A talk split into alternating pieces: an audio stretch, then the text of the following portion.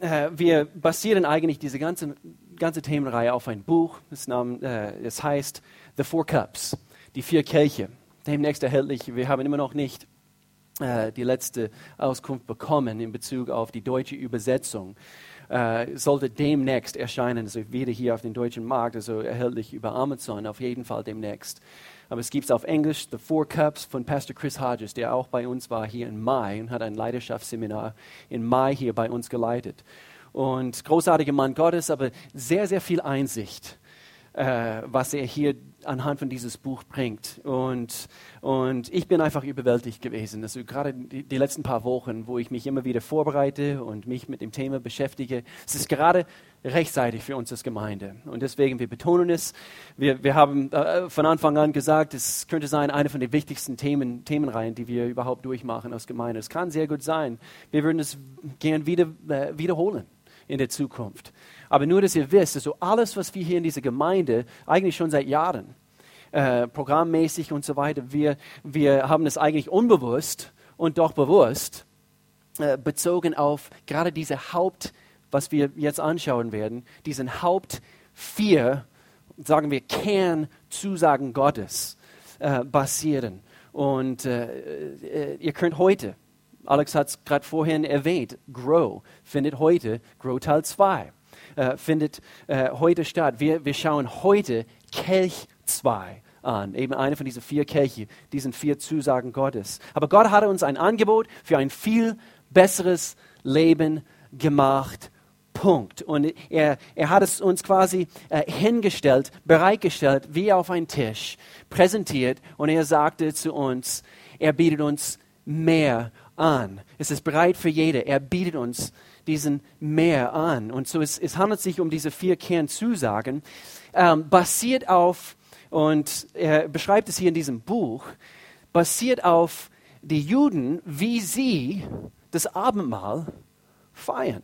Wir meinen in westlicher Kultur, okay, es gibt, es gibt ein Stück Brot und wir trinken natürlich ein bisschen Traubensaft oder je nachdem, also einen guten Rotwein, wie auch immer.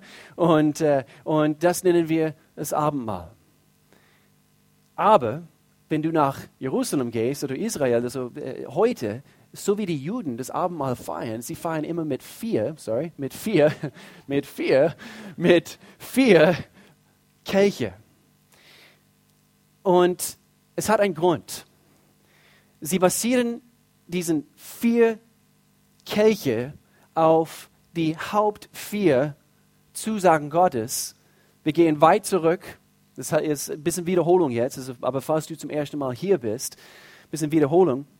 Zurückzuführen auf die vier Zusagen, was Gott sein Volk Israel gegeben hat, als sie immer noch gefangen waren in dieser in diese Gefangenschaft in Ägypten. Und er hat diese folgenden Dinge, und hier schauen wir das nochmals an, in 2. Mose Kapitel 6. 2. Mose Kapitel 6 bin ich an. Und hier lesen wir zusammen, ich bin der Herr und ich werde euch, Zusage Nummer eins, ich werde euch aus den Lasten Ägyptens, Lasten Ägyptens herausführen. Und ich werde, Zusage Nummer zwei, ich werde euch aus ihrer Knechtschaft erretten. So, er befreit sie und doch, er befreit sie nochmals. Wir werden es heute anschauen. Und ich werde euch aus ihrer Knechtschaft erretten und werde euch erlösen, Kelch 3, durch einen ausgestreckten Arm und durch große Gerichte. Wir wissen, er hat die Plagen gebracht und, und er wollte, dass, dein, dass sein Volk frei, frei gehen. Und ich werde, Kelch 4, euch als mein Volk annehmen. Und das ist äh, dort, wo, wo es so richtig anfängt, Sinn zu machen, dieses Leben mit Jesus Christus, Leben zusammen mit Gott und zusammen machen wir einen Unterschied. Und so die Juden, sie nennen diese vier äh, Verheißungen, äh, auf Englisch würde man sagen, the four I wills. Gott sagt, ich werde, ich werde das tun, ich werde das tun und ich werde auch das toppen mit das und dann zum Schluss, ich werde euch zu einem Volk machen. Und so, ich werde euch herausführen. Wo? Aus Ägypten, aber im Neuen Testament, wir, wir erkennen, immer noch sein Werk anhand und äh, in, im Alten Testament, es waren immer Bilder von das, was er eigentlich für die ganze Menschheit tun wollte. Er wollte uns aus der Gefangenschaft erretten.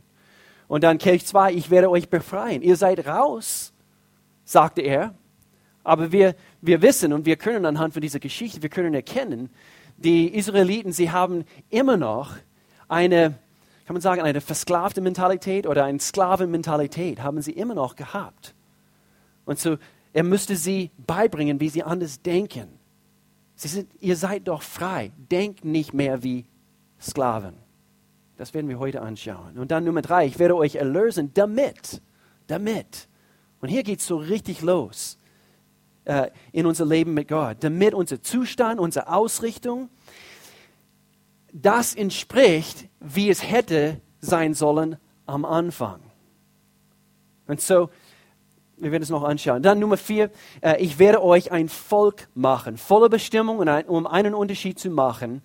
Und, und so kurz zusammengefasst, ich möchte gern heute Morgen diesen vier, ach, das habe ich vergessen, euch einfach, falls ihr Notizen macht. Ich werde euch herausfordern, äh, herausführen, ich werde euch befreien, ich werde euch erlösen und ich werde euch zu einem Volk machen. Und heute Morgen, ich bringe ähm, eine vereinfachte Version von diesen von diese vier Zusagen, damit wir für uns in dieser Gemeinde, damit wir uns diese Dinge gut merken können. Gottes Werk in uns alle. Und, und so fangen wir hier an. Wir wollen einfach erkennen, dass Gott möchte, dass wir ihn kennen. Punkt. Und das nennen wir, und die biblische Wort dafür ist Errettung. Wir sollen Gott kennen. Er holt uns heraus. Er holt uns heraus. Und äh, er sagt, ich werde euch reinigen, ich werde euch heiligen, damit ihr mich kennen könnt. Weil sonst, gefangen in der, in der Sünde, der Macht der Sünde, und anhand von einem ein Geist, der, der unvollkommen ist. Wir können nicht diesen Gott kennen. Wir können überhaupt nicht äh, äh, in, in die Nähe von dieser heilige Gott, Gott kommen. Er muss uns zuerst herausholen. Und das ist sein erstes Werk. Und dann Nummer zwei, würden gerne äh, das so bezeichnen. Wir wollen erkennen, Gott möchte, dass wir in ihm Freiheit finden. Freiheit finden. Und das ist das Thema für heute. Freiheit finden. Und, äh, so wir haben gesagt, also bei dieser Geschichte, wir, wir, wir können deutlich erkennen, dass die Juden, sie, sie, sie waren nicht mehr in Ägypten und doch sie, sie haben immer noch diese Sklavenmentalität gehabt. Das werden wir anschauen. Und äh, man könnte auch sagen, Gottes nächster Schritt, Freiheit in ihm zu finden, äh, er möchte dabei, dass wir äh, uns helfen, dass wir bei ihm unser Gepäck abladen. Aber wir müssen verstehen, wie. Er ist nicht eine Pille, die wir schlucken und, und plötzlich sind wir, wir, befreit von, alte, von Altlasten, die uns unser ganzes Leben bis jetzt geplagt haben. Und hier kommt, äh, kommt es zu dem Punkt, wo wir unsere Bestimmung entdecken. Und das ist dieser Begriff, den wir gerne bringen möchten. Dass wir, dass wir wieder zu dem Punkt kommen, wie am Anfang sein Ursprungsplan war es, dass wir ihn kennen, dass wir frei in ihm sind, damit wir unsere Bestimmung entdecken können in ihm, seine Gaben, seine Fähigkeiten, sein Geist in uns, damit wir in unserer Welt, Kelch 4, einen Unterschied machen. Und so, komm zu Grow, falls du noch nie bei Grow gewesen bist. Ich kann euch nur dazu ermutigen. Äh, äh nach jedem ersten, zweiten, dritten und vierten äh, an diesem Sonntag im, im Monat, immer nach dem zweiten Gottesdienst. Heute findet Teil 2 statt. Und so, äh, um wirklich zu erfahren, alles, was Gott für uns vorbereitet hat, Gott bringt uns Kelfir zusammen. Als ein Volk, als eine Gemeindefamilie. Wir, wir, wir können sagen, als ein Team in einer Stadt, in einer Region, um hier einen Unterschied zu machen. Und dann geht das Leben so richtig los. Es gab eine Recherche und, oder ein Studium, also was, was gemacht wurde. Und ihr, ihr, ihr kennt es bestimmt. Ähm, sie wollten beweisen äh, oder, oder erforschen, äh, was Motivation Nummer zwei ist, neben Geld für die Menschheit, also für Menschen. Motivation Nummer zwei warum sie eben arbeiten und warum sie ähm, schuften und so weiter. Und dann, es wurde herausgestellt, dass eigentlich Geld war nicht nur eins. Geld war eigentlich am zweiten Platz, Nummer eins. Und ihr kennt das vielleicht von dieser Philosoph so Maslow. Ähm, sie haben herausgestellt, dass, dass Menschen möchten gern etwas Sinnvolles tun. Sie möchten ihre Zeit in etwas Sinnvolles investieren. Und das ist eigentlich die erste Motivation überhaupt, also für uns Menschen. Und Gott weiß es. Und deswegen, wir müssen Gott kennen, Freiheit in ihm finden, unsere Bestimmung entdecken, damit wir zusammen einen Unterschied machen. Und so heute, wir möchten gern äh, eben erkennen, wir müssen zuerst herausgeholt werden, um überhaupt anzufangen, unsere Freiheit zu finden. So es ist seine erste, sein primäres Ziel ist es, jeden Mensch natürlich zuerst herauszuholen müssen erst einfach raus aus dieser Gefangenschaft. Und er tut es. Und, und ich möchte hier das, das Thema hier kurz anschneiden, was, was er tut. Und wir werden heute sehen, was wir tun sollen.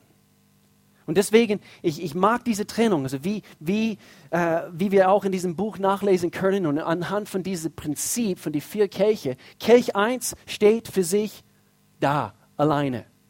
Gottes Werk, Errettung, nicht, dass wir uns rühmen können, sondern alleine anhand von seiner Gnade. Und Menschen äh, über den Jahrhunderten, sie, sie stellen sich die Frage, ist es wirklich so einfach? Alles, was ich tun muss, ist, ist, zu glauben? Ist alles, was ich tun muss, um von Gott errettet zu werden, um meine, meine Zukunft abgesichert zu bekommen, dass ich die Ewigkeit mit Gott verbringe? Es ist wirklich, schau mich an, es ist wirklich so einfach. Gott wollte das, dass es so einfach ist.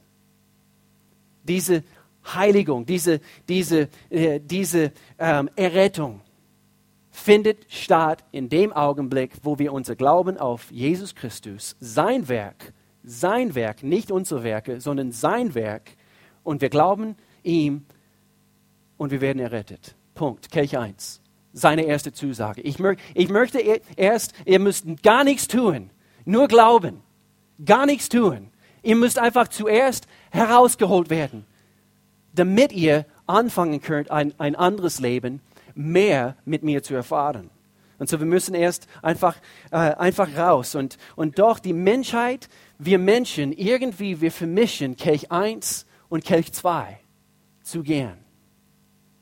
Uns nicht nicht wie Gott es eigentlich haben wollte. Er sagt hier in Epheser, das schauen wir hier kurz an, Epheser Brief Kapitel, 8, äh, Entschuldigung, äh, Kapitel 2 und Vers 8.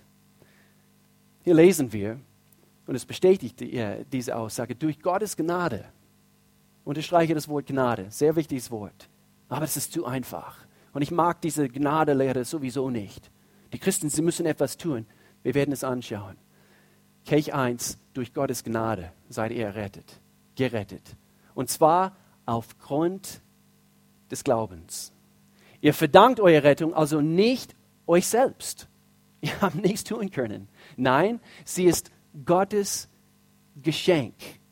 In dem Augenblick, wo wir anfangen, äh, äh, ein, ein Geschenk zu verdienen, ist es kein Geschenk mehr. Oder? ich habe ein Geschenk für Timo Kugele. Wo, wo sitzt du, Timo Kugele? Er hat gestern seinen 30. Geburtstag gefeiert. Und ich habe ein, ein herzlichen Glückwunsch übrigens. Jawohl, jawohl. Timo Kugele. Ich habe ein Geschenk für ihn im Auto.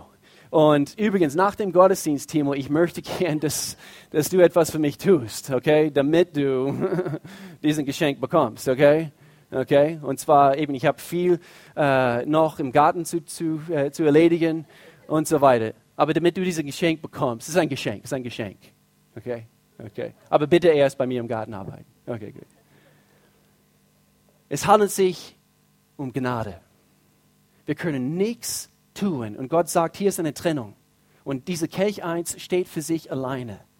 Gnade, durch Gnade, lesen wir hier äh, Vers 9, sie gründet sich nicht auf menschliche Leistungen oder Werke, sodass niemand vor Gott, und deshalb macht er das, damit niemand vor Gott mit irgendetwas groß tun kann. Er möchte selber äh, einfach äh, die, die Ehre dafür bekommen. Ich habe es getan. Ist ein Geschenk für euch. Punkt. So, wir können sagen, es handelt sich um Gnade und dann Nummer zwei, und wir, wir, wir werden es noch anschauen, Werke. Es handelt sich um Gnade und dann Werke. Gott wollte nicht, dass wir die zwei untereinander vermischen. Werke, wir können es so sagen, Werke ist unsere Teil. Gnade ist Gottes Teil. Gnade ist sein Job. Werke ist unser Job.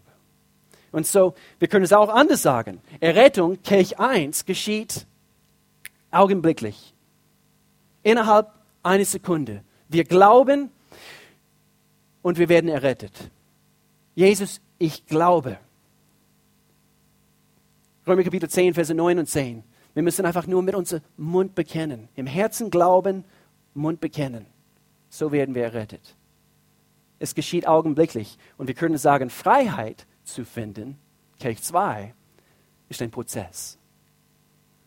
Es ist ein Prozess. Und das werden wir zusammen mit Gottes Hilfe erfahren, wie er uns durch diesen Prozess, eben, dass dieser Prozess in uns durch seine Kraft vollendet werden kann. Und, äh, aber so wie wir bereit dazu sind, so wie wir bereit sind, durch das Prozess gemäß seinen Prinzipien zu gehen, aber viel zu viele von uns wollen diesen Prozess nicht. Viel zu viele von uns, Jahr für Jahr, wir bekämpfen immer noch dieselben Dinge. Aber wir hätten eigentlich schon, schon vor einigen Jahren freigehen können von, von gewissen Dingen, weil wir einfach nicht bereit dazu sind, durch einen Prozess zu gehen. Manche meinen, ja, ich bin getauft als Kind, ich bin getauft, errettet, Punkt. Nein, nein, nein. Das findest du nirgends in, in Gottes Wort. Nee, nur allein durch die Glaube. Nur allein durch unser Glaube. Punkt. Durch Gnade. Philipper Kapitel 2 und Verse 12 bis 13. Hier, hier lesen wir ein bisschen über Kirch 2. Und Paulus schreibt hier, und er sagt, arbeitet mit Furcht und Zittern an eurer Rettung. In der neuen Genfer Übersetzung mit Ehrfurcht und Zittern eure Rettung vollenden. Aber ich dachte, unsere Rettung ist schon vollendet. Nicht dieser Prozess, wo du frei wirst. Und er sagt, arbeitet. Das ist unsere Teil. Das ist eben auf uns bezogen. Arbeitet mit Furcht und Zittern an eurer Rettung. Vers 13. Und doch ist es Gott allein, der beides in euch bewirkt. Und ich liebe das hier. Bitte unterstreiche, bitte. Gottes Teil hier in diesem ganzen Prozess. Ein großen Teil von diesem Prozess ist von uns abhängig. Und doch, Gott tut schon sein Teil innerhalb diesem Prozess. Und doch ist es Gott allein, der beides in euch bewirkt. Diese zwei Dinge. Er schenkt euch den Willen, den Wunsch in einer anderen Übersetzung oder Verlangen. Er schenkt euch den Willen und auch die Kraft dazu, ihn auch so auszuführen, wie es ihm gefällt. Und so, er sagt uns, ihr werdet durch einen Prozess gehen und doch äh, für diesen Prozess, ich gebe euch den Willen, den Verlangen, mir zu gefallen, Gott, und auch die Kraft dazu.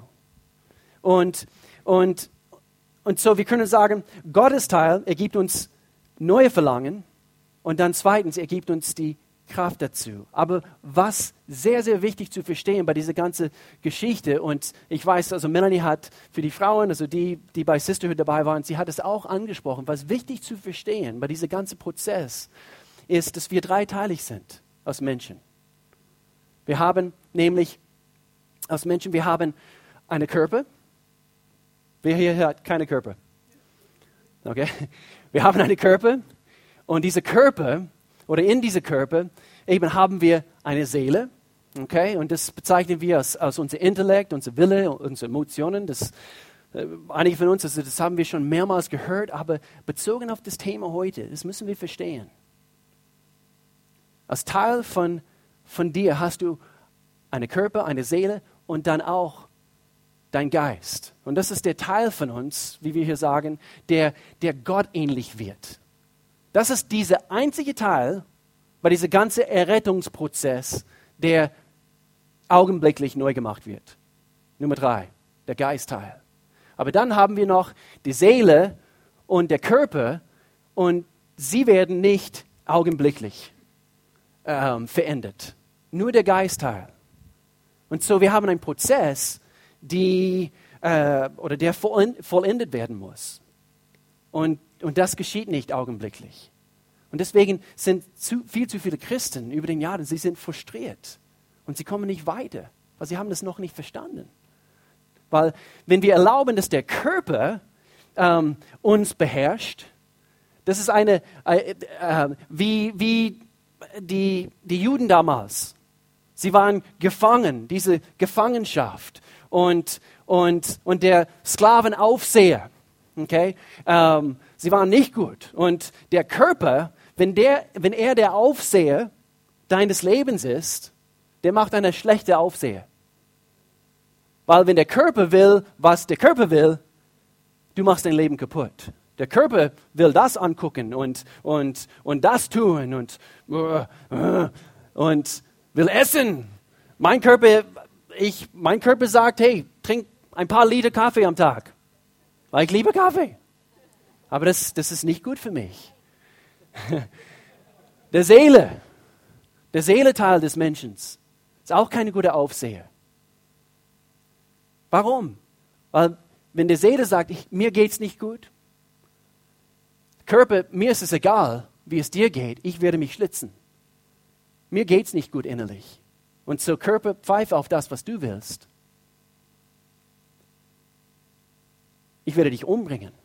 Bin voller Depression und, und diese Emotionen, sie äh, spielen wie verrückt in mir. Und so keine gute Aufseher für dein Leben.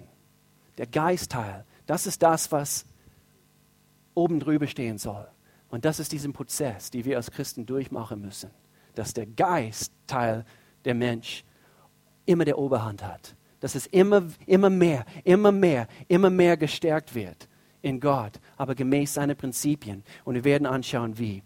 Biblisches Wort eben für, äh, für, für diese zweite Teil von Freiheit finden. Biblisches Wort dafür ist eigentlich Regeneration. Regeneration. Deswegen, zweite Teil von Grow bei uns ist er, Regeneration. Dass wir anfangen, neu zu denken. Dass wir lernen, neu, äh, neu ähm, Dinge zu betrachten, gemäß Gottes Wort und nicht gemäß das, was ich sehe. Und so, äh, wir können sagen, obwohl du äh, keinen Sklavenaufseher mehr hast, verhältst du dich immer noch, als hättest du einen. Du bist noch nicht frei. Und so dieser Prozess muss vollendet werden. Und so hier muss mich jetzt beeilen, drei Fokusse von Freiheit in Gott. Drei Fokusse von Freiheit in Gott, die, die Gott in uns bewirken möchte. Nummer eins, er möchte zuerst, dass wir wirklich Sieg über die Sünde bekommen. Okay? Es ist nicht einfach, es ist ein Prozess. Es geschieht nicht von heute auf morgen. es wäre schön, wäre schön. Wir, wir kommen in einen Gottesdienst und wir erkennen zum ersten Mal Jesus. Du bist die Antwort und wir nehmen ihn auf, also in unserem Leben und, und plötzlich wir haben Sieg über alle anderen Bereiche in unserem Leben. Wäre schön, aber so ist es nicht. Aber er möchte uns Sieg über die Sünde geben und dass wir das erleben. Und es ist möglich. Es ist, es ist nicht möglich, vollkommen zu leben, aber es ist möglich, mehr und mehr Sieg über die Sünde zu bekommen. Das ist möglich. Das ist möglich. Ich wurde mal gefragt, und ich, ich bin hier ganz ehrlich, okay? Ich wurde mal gefragt, also vor einigen Jahren, ja, also du, du guckst bestimmt, ja, du hast bestimmt, du bist ein Mann, du guckst bestimmt so Sachen im Internet an. Ich werde ganz authentisch hier, hier sein. Ganz früher, ich habe mit einigen Dingen zu kämpfen gehabt. Aber ich konnte ehrlich antworten. Nein, weißt du was? Jetzt mittlerweile ist, ist, ist es mir ist nicht wert. Es ist mir das nicht wert. Meine Beziehung mit Gott ist einfach zu kostbar. Heißt es, heißt es dass, dass es äh, nie eine Versuchung für mich sein wird? Nein, wir, wir sind nie immun von diesen, von diesen, äh, von diesen ähm, Versuchungen. Aber wir können Sieg über die Sünde bekommen. Das können wir. Das können wir. Ja, das glaube ich nicht. Das können wir. Und ich zeige es euch wie. Römer Kapitel 7, Verse 1, 21 bis 25. Oh, ich möchte mich beeilen. Äh, ich, ich, äh, Paulus spricht hier, ich mache immer wieder dieselbe Erfahrung. Das ist Paulus, der hier schreibt. Er sagt das. Und das soll uns Mut machen, weil das war der Paulus.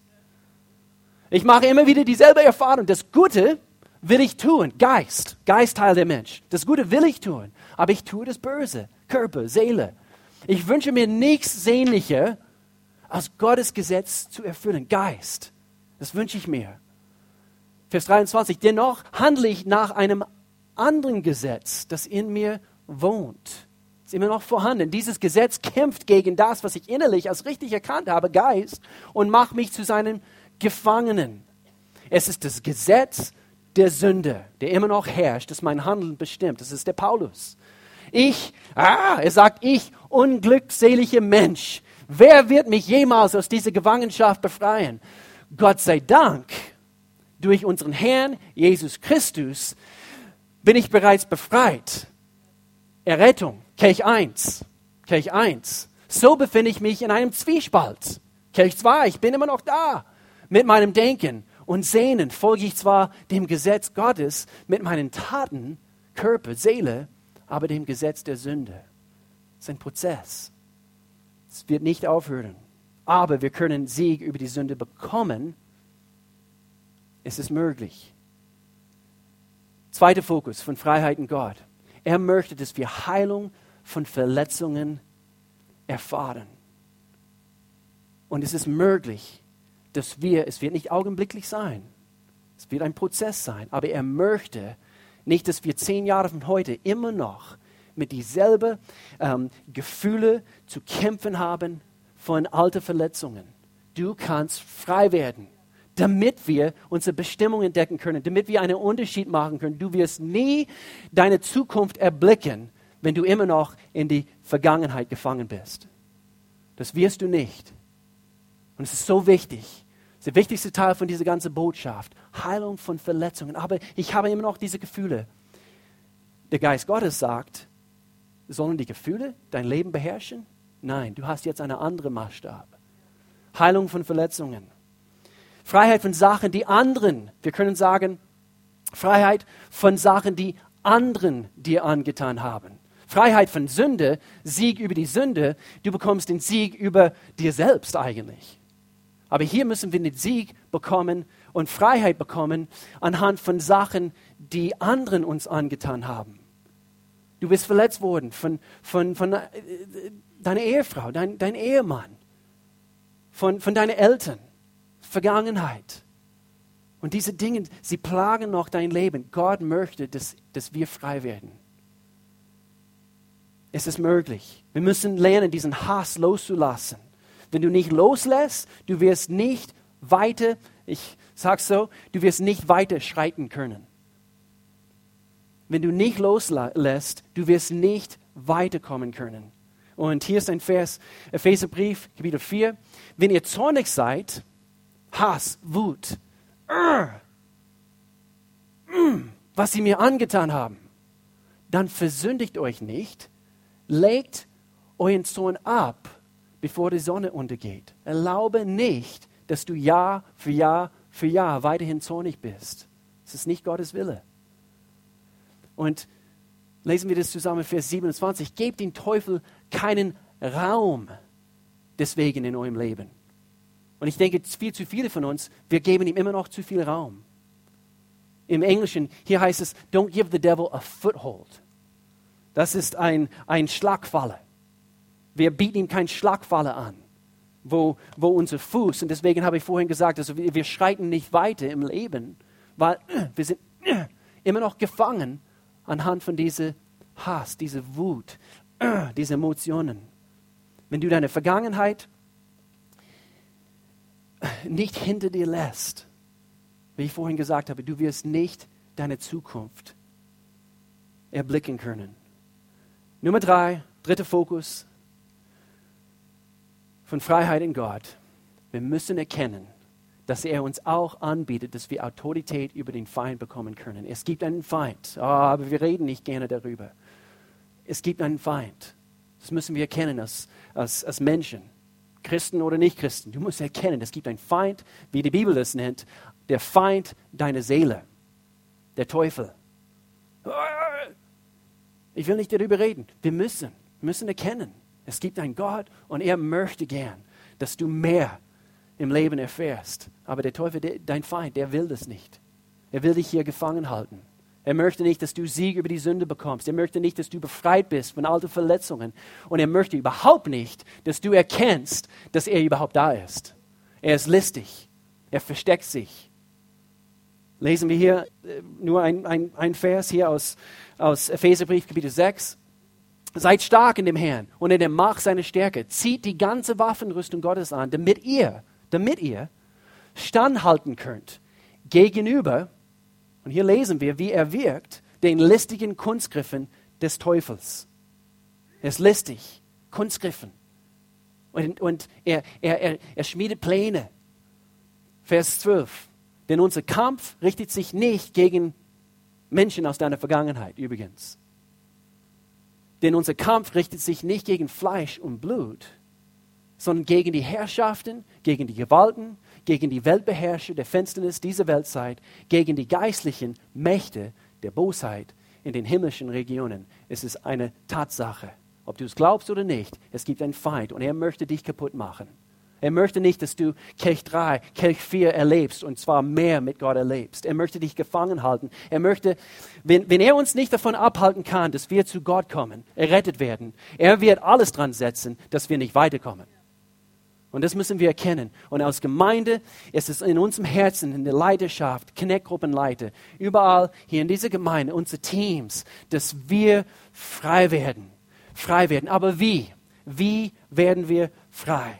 Wie werden wir frei? Das ist die Frage des Tages.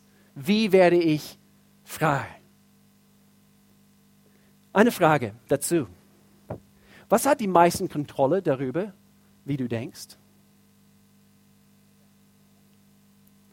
Was hat die meisten Kontrolle darüber, wie, wie du denkst, was du denkst? Das ist interessant, interessant und das können wir auch nachweisen, gemäß Gottes Wort. Die Menschen, mit denen du verkehrst. Aber ich dachte, ja, ich lese in Gottes Wort und es findet, doch, es findet deine Denkweise. Aber dass wir nicht über den Jahren, wo wir schon im Dienst stehen, 17 Jahre jetzt mittlerweile und, und viele von euch, ihr könnt es auch bestätigen. Die Menschen, das dürfen wir nicht unterschätzen, die Menschen, mit denen wir abhängen, unter die Woche, die Mentalitäten, die, die Denkweisen, das beeinflusst, wie du denkst, am meisten. Wir können es hier beweisen. Sprüche Kapitel 28, Vers 13. Und hier, es bezieht sich auf einfach diese, diese, dieses, und ich komme dazu, ah, und äh, Sprüche Kapitel 28, Vers 13. Vielleicht eine, eine gute, gute Überleitung äh, zu dem, was, was wir hier vorhaben. Sprüche Kapitel 28, Vers 13. Wer seine Sünde, Sünden verheimlicht, dem wird es nicht gut gehen. Kein Gelingen erfahren.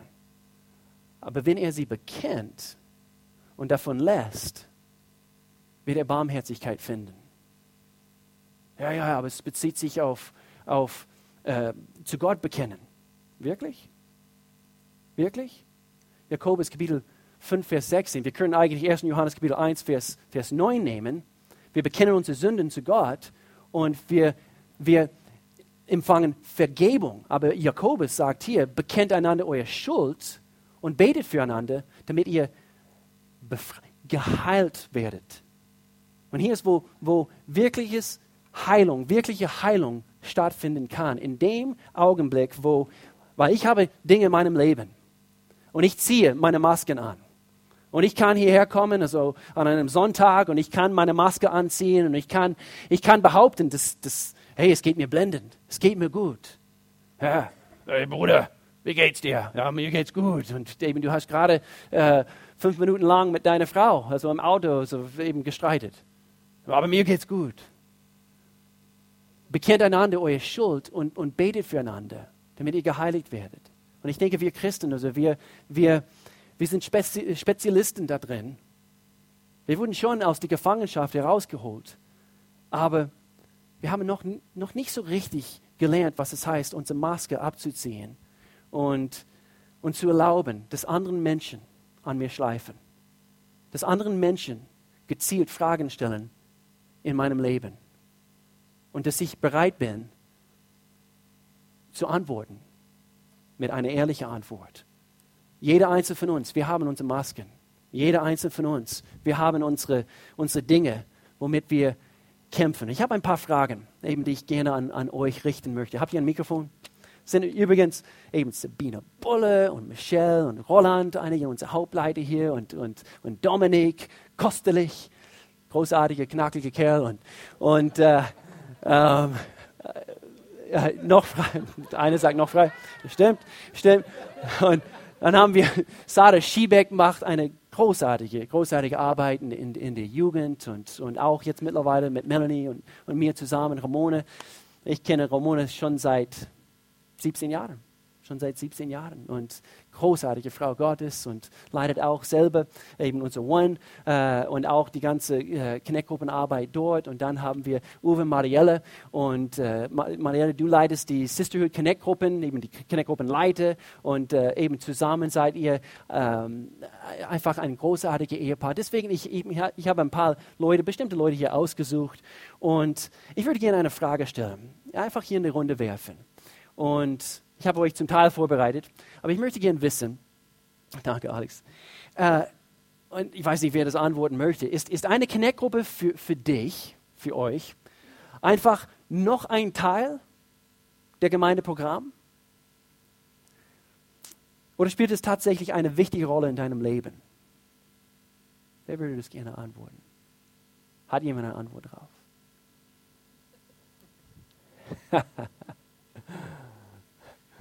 Ich habe genau die richtigen ausgesucht.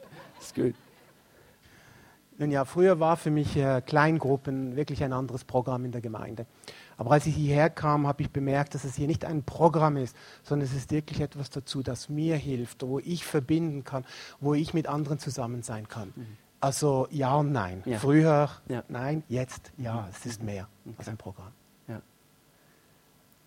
Äh, äh, mir wurde die Frage gestellt, und ich denke, es ist gut hier zu klären ähm, das, was wir hier eben besprechen, natürlich Connect-Gruppen und, und so weiter. Wir haben unseren Startschusstag vor ein paar Sonntage gehabt.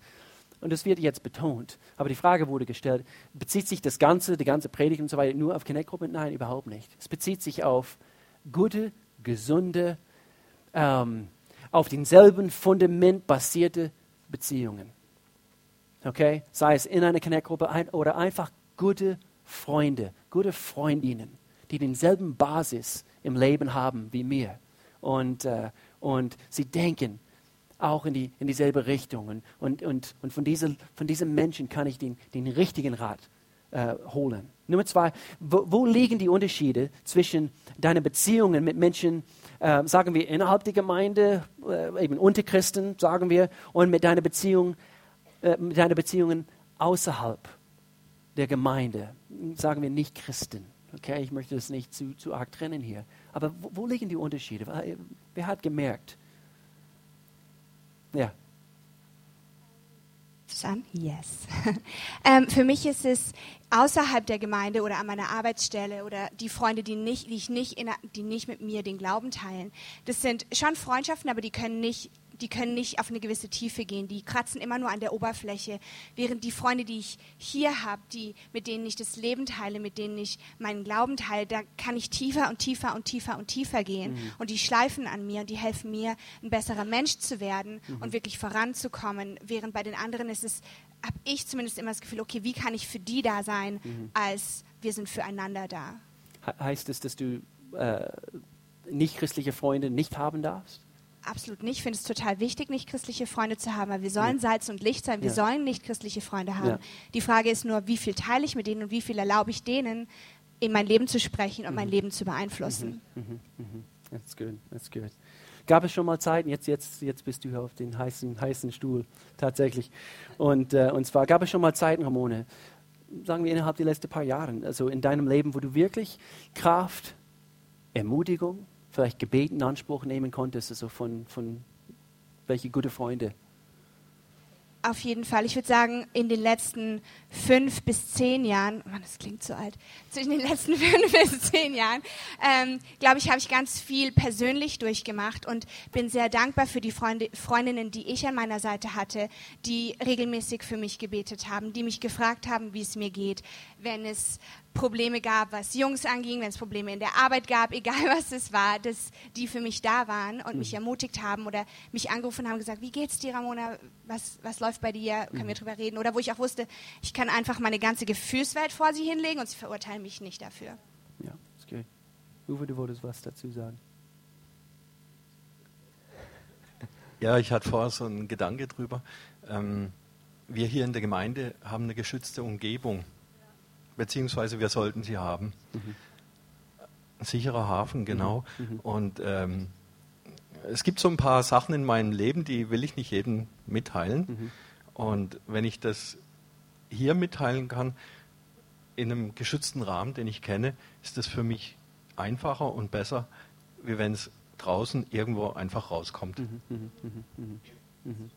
Würdest du sagen, eine andere Art Vertrauen herrscht? Ja, auf jeden Fall. Sind wir ein Club? Nö. Nee, überhaupt nicht. Wir sind gute Freunde. Gute Freunde, ja, genau. Sehr, sehr wichtig. Eben, ich weiß, dass hier sitzen eben Leute, die hier zum ersten Mal hier im Gottesdienst sind. Wir heißen Gemeinde der offene Tür. Hallo. Und, äh, und Gott hat immer eben eine offene Tür für jede. Aber hier es bezieht sich auf denselben Fundament. Ähm, äh, vielleicht hier noch, noch äh, eine Frage. Ähm, Hast du jemals, stell dir diese Frage, Sabine, sie ist verstärkt also von die, die anderen hier. Hast du jemals gemerkt, beziehungsweise die Offenbarung, sagen wir so, die Offenbarung bekommen, dass deine christlichen Freunde nicht vollkommen sind? Ja, ja klar. ja. Du kennst mich auch schon seit Jahren. Hast du auch gemerkt, dass ich nicht vollkommen bin? Bitte ja. antworte richtig. Ja, aber fast. Ja, ja. So, ja, ja. So. Vielleicht sollen wir meine Frau hier auf die Bühne holen. ich möchte dazu was sagen. Das yeah. ist auch, ähm, was auf der einen Seite ermutigt oder wenn Situationen sind. Ich hatte schon Situationen, du hast gesagt, Sabine, ich weiß nicht, wie oder wie wir dir helfen mhm, können, mhm. aber wenn, sag's uns, wir helfen dir. Mhm. Und mhm. einfach die Ehrlichkeit, du hättest mir Bibelverse sagen mhm. können, du mhm. hättest, weißt du, wie ich meine, aber du warst ehrlich und das hat mir so viel gegeben. Mhm. Viel Vertrauen und mhm. viel Kraft. Beides. Ja. ja. Auch authentisch zu sein und ja. zu sagen, hey, ich weiß nicht. Selber nicht. Also das ist eben, wir befinden uns alle in, manchmal in, in, in interessante, manchmal verkorkste Situationen.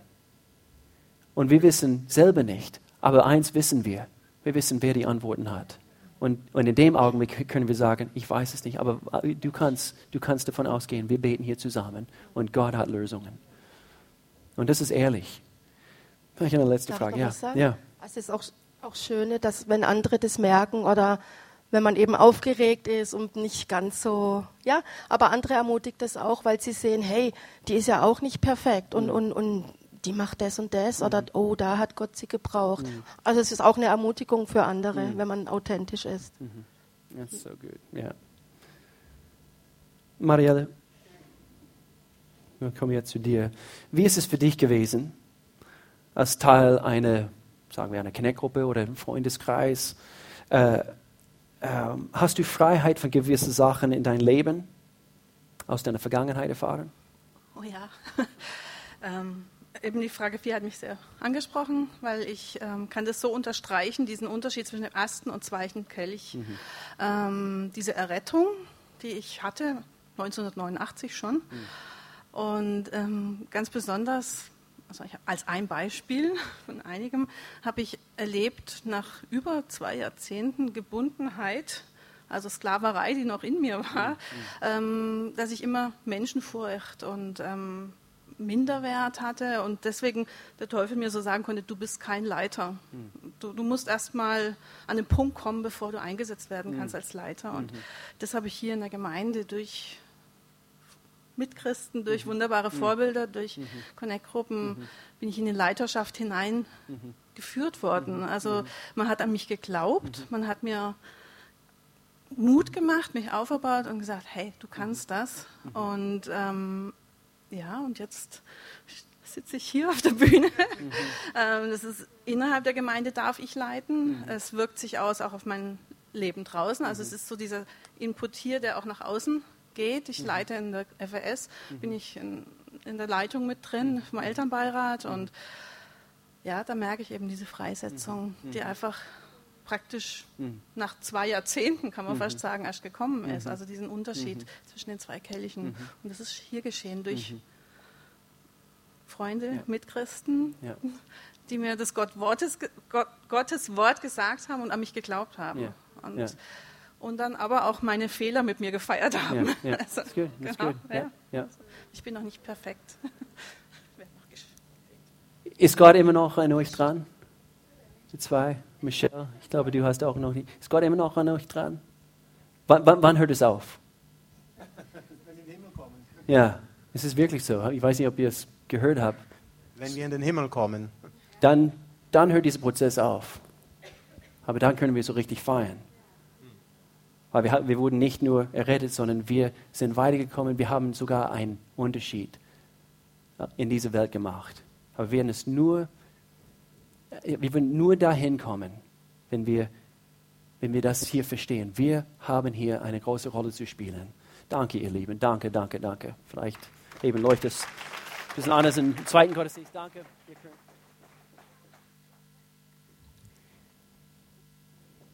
Vielen Dank. Danke auch für eure Ehrlichkeit. Wir schließen jetzt diesen Gottesdienst und, und ich mache es ein bisschen anders heute.